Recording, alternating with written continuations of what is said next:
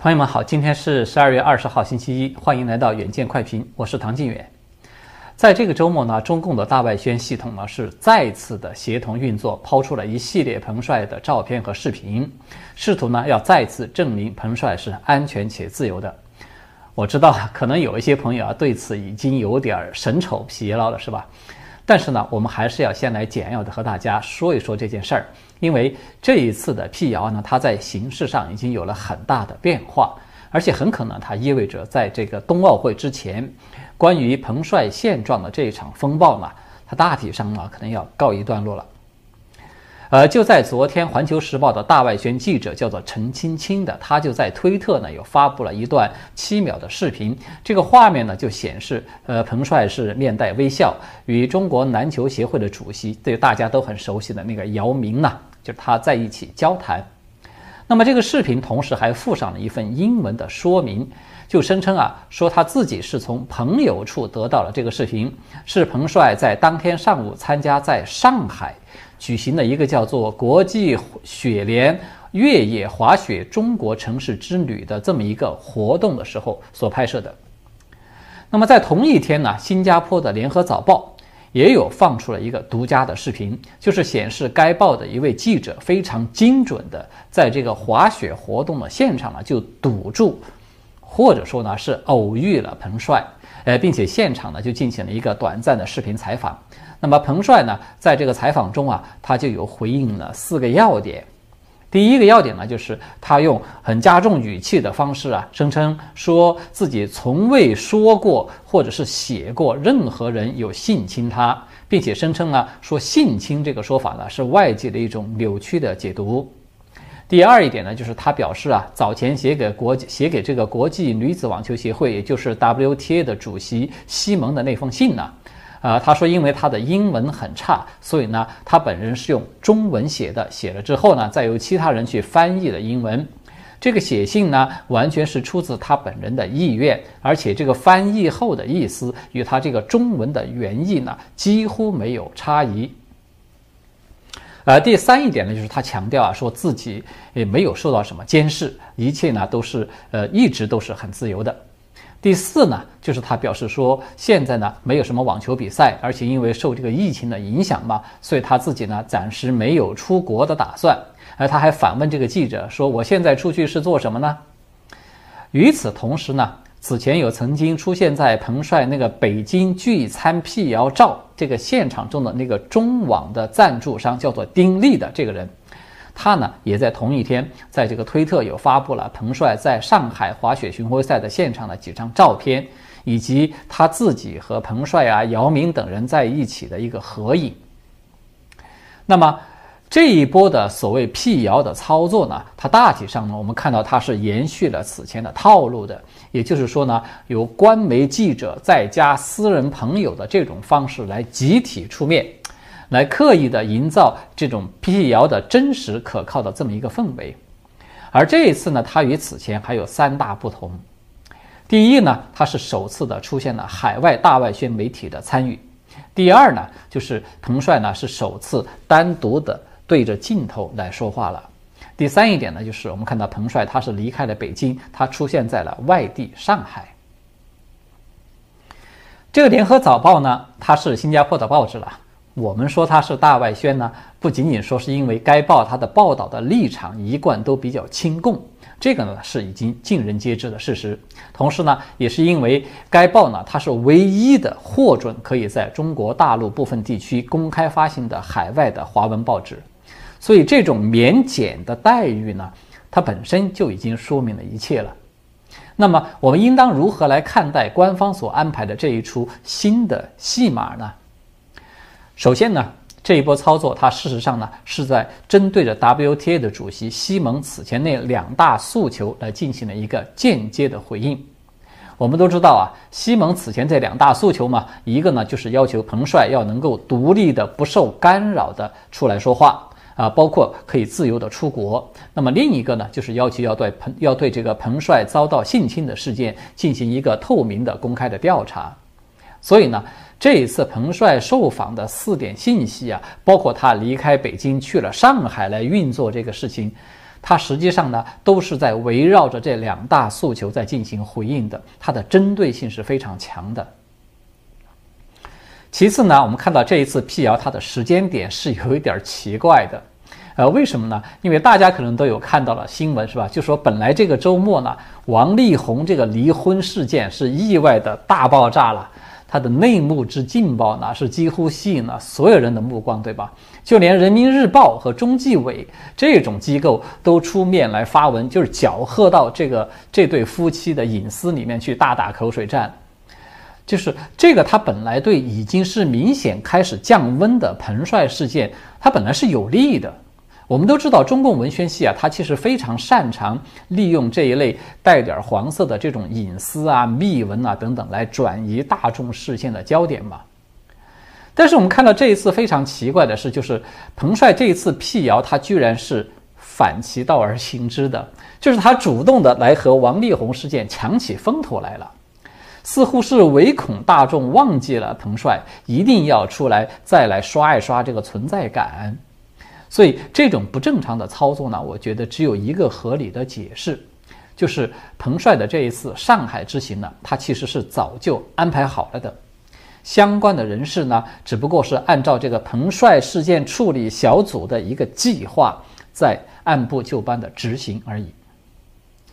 第三一点呢。就是中共官方啊，有特意安排了官媒记者、外宣媒体，还有以及彭帅的好友这么三管齐下的方式来进行辟谣，它明显就呈现出来是一种啊多角度、多层次的来证明彭帅安全自由的这种专业化的一种操作了。但是呢，这种安排它明显的就有一点不打自招，呃，什么意思呢？就是不止朋友们，就是不知道啊，就朋友们有没有注意到？截止到目前为止啊，所有大陆这一方发出来的带着官方色彩的这种彭帅的辟谣信息，它一直都不是媒体报道的，而是官媒记者以个人名义发出来的。我们看到，从这个 CGTN 的当初的那个沈世伟，再到已经退休的胡锡进，再到现在的这个陈青青，我们看到它全部都是由记者以个人名义发布出来，而不是媒体来发布的。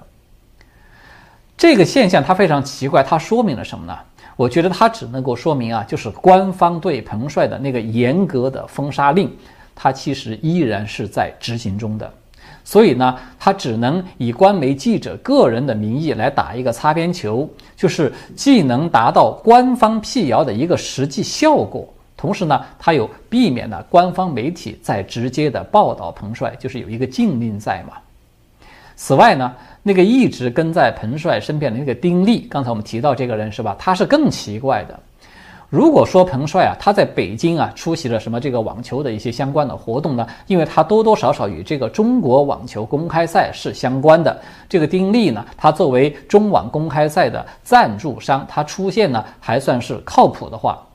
那么，为什么这个彭帅已经远走到了上海去参加的是一个滑雪的活动？就说一个与网球没有任何关系的活动，他也寸步不离的一直都跟着呢。要依我个人对中共运作方式的了解啊，我基本可以断定，这个丁力呢，他应该是彭帅问题处理小组的一个成员之一。就是他呢，负责以彭帅的朋友兼民间人士的形象来处理一些相关的事务。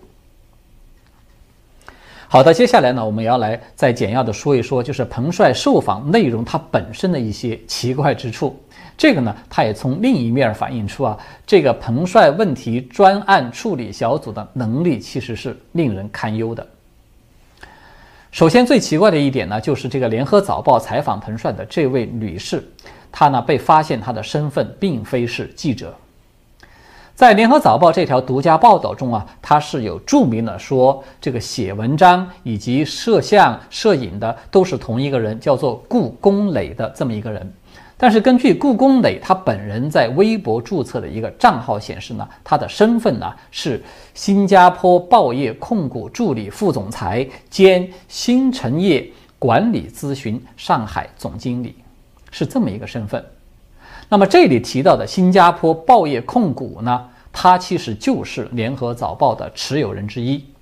而这个新城业管理咨询公司呢，它就是联合早报的一家广告营销方。这个联合早报的官方网站对他的介绍呢，也显示说，这位顾公磊呢，他多年以前曾经是做过编辑的，但是在五年前他就已经转入到广告营销的商业部门，在目前呢，他是相当于联合早报驻上海的一个销售代表。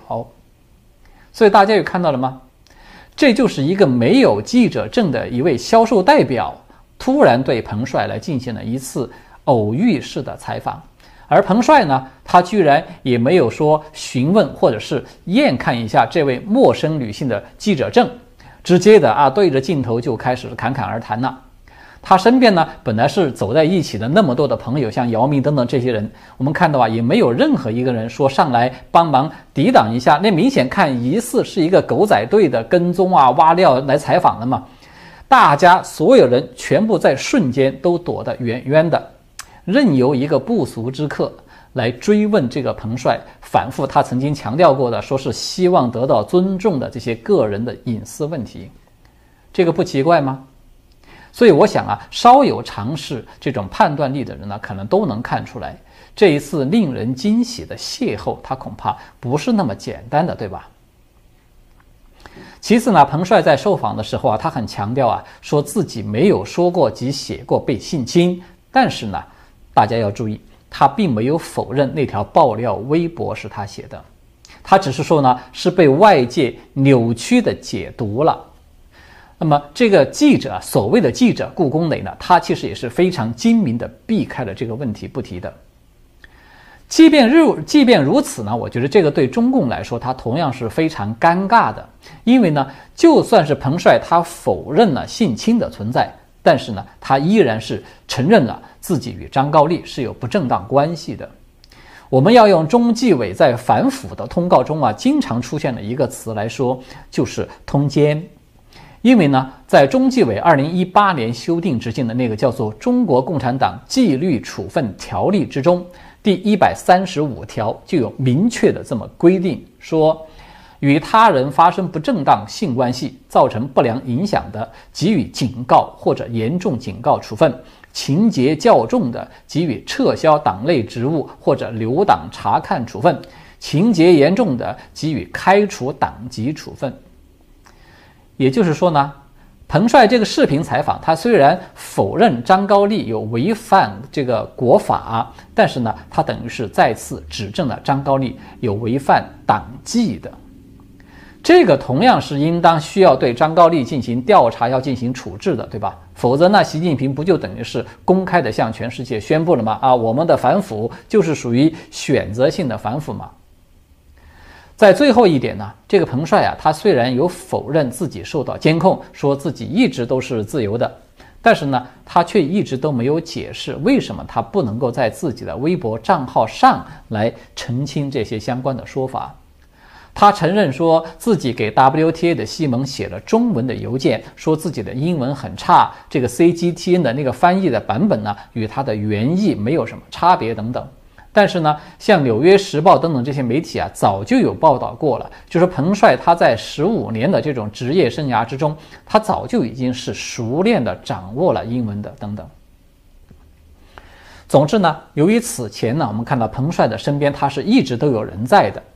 所以呢，才被外界质疑他是无法单独的发声。那么这一次我们看到，呃，中共这边就精心的安排了一个彭帅可以单独说话的这么一个场景。我们都知道啊，中共它其实是可以有无数的手段来让彭帅这么一个原本就比较粉红的运动员，配合党的需要来不断的自我打脸的，对吧？所以呢，无论是威胁还是利诱，这个彭帅同意这样的安排来配合继续的演戏，我觉得从本质上来说呢，它只不过是另外一种形式的电视认罪了。当然，可能有朋友会觉得，就说彭帅呢，他只不过就是一个想要名分而不得，才拿着爆料来泄愤的这么一个高官的情妇嘛。他自己都愿意去配合中共为党的这个维稳事业去效力了，你们为什么还在一直的去为他说话呢？你多为这个张展等等这样的人去发声，不是更好吗？呃，其实呢，就我个人的角度来看啊，我觉得彭帅事件啊，他从一开始演变到现在，彭帅本人他与张高丽的那些事情的原委究竟是什么，怎么回事儿？我觉得他其实已经不重要了，重要的是呢，中共他自己把这个彭帅事件呢，它变成了一次如何把党的丑闻来进行全面的造假掩饰，并且以此在国际社会去塑造一个自己正面形象的全过程的展示会。所以呢，从彭帅事件中看清楚中共是如何的下流无耻、狡猾而又愚蠢。这个对我们每个人来说，我觉得这个是重要的。好的，接下来呢，我们要来说一说这两天呃也都很火的几条新闻，其表现形式虽然是大相径庭，但是呢，它都存在着相似的内在的逻辑，或者说存在着内在的联系。呃，首先第一个呢，就是最近这几天啊，一直都备受关注的上海震旦职业学院那个教师宋更一事件。它呢还在一直持续的发酵。呃，湖南省的永顺县沙坝镇学校的一位前教师叫做李甜甜的，他因为此前呢在微博有公开的发表意见支持这个宋更一，结果呢他也遭到了当局残酷的打压了。就在昨天，李甜甜呢他就在微博的朋友圈呢就发出了这个紧急的呼救，说他连续两天呢被永顺的县教育局和公安局是登门威胁。对方呢以这个精神有问题为由，要求他要住院打针治疗。他不但会失去工作，还有可能会失去自由。而在今天最新的这个网络信息呢，就显示说，这个李甜甜呢，他已经是被强行关押到了当地的精神病院去了。第二个事件呢，是十八号在湖北的武汉呢，有举办了一场搏击比赛。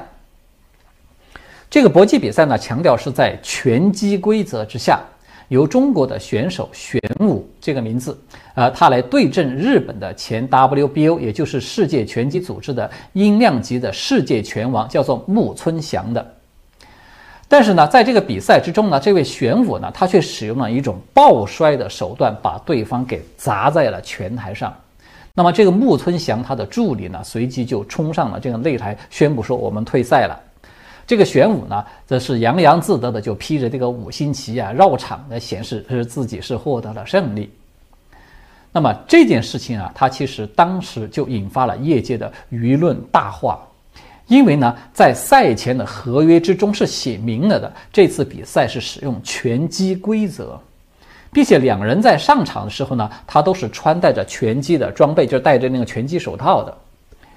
尽管这个裁判张旭，他有声称说是临开赛之前大概半小时，他才被口头告知说这种对决的方式修改了，改为是中国功夫对阵日本拳击。但是这个木村的助助理呢，他却坚称说自己是在比赛开始以后才才得知这个规则已经发生了变更。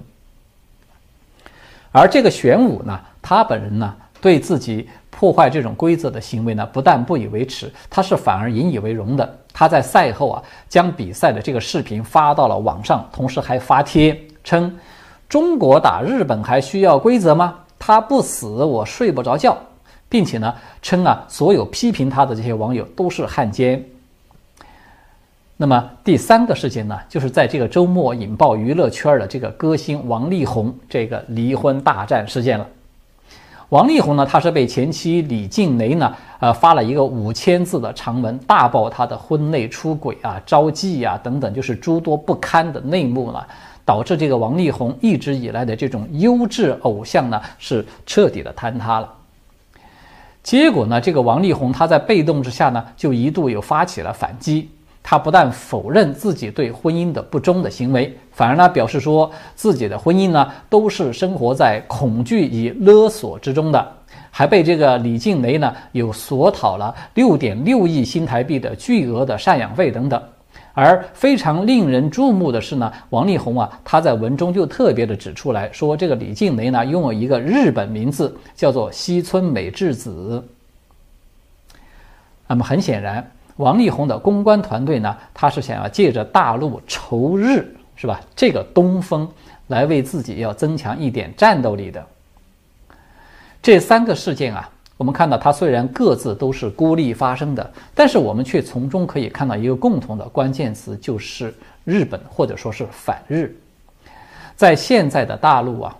只要是沾上了“日本”这个词，似乎啊一切败坏的、无耻的，甚至是涉嫌违法的行为，它都会瞬间就变得无比的正义、高尚、永远正确。比如说，像这个正旦学院的那个学生，是吧？他明明是为了五十万奖金，精心的剪辑了这个视频去告密的。他本来可以说已经是有涉嫌诬告的犯罪了，但是呢，他依然理直气壮地表示说啊，自己这是反日，是爱国，是为了民族大义等等，还因此呢，被中共党媒亲自的出面为其洗地，说他是吹哨人，他不是告密者。而这个玄武呢，刚才提到的，他明明是一个地地道道的不讲武德，对吧？用修改规则，而且是临时修改规则来欺瞒日本选手。我们要是用过去江湖中的话来说，这就是属于武林败类了。他你用的都是典型的下三滥的招数嘛。这个人他还要自封这是抗日爱国的青年啊，声称说这个打日本是不需要任何规则的。大家想一想，如果说这是在战场上，或者说是双方签下了生死文书的一个擂台赛，那么的确是不需要任何规则的啊，只要能取胜，这就是唯一的规则。但是呢，这一次它是国际拳击赛，这个拳击的规则我们知道，它可是整个国际社会共同制定并且认可的。我们就说句笑话吧，就说你说我们啊中日是仇家，所以我们对阵日本选手时候就不需要任何规则。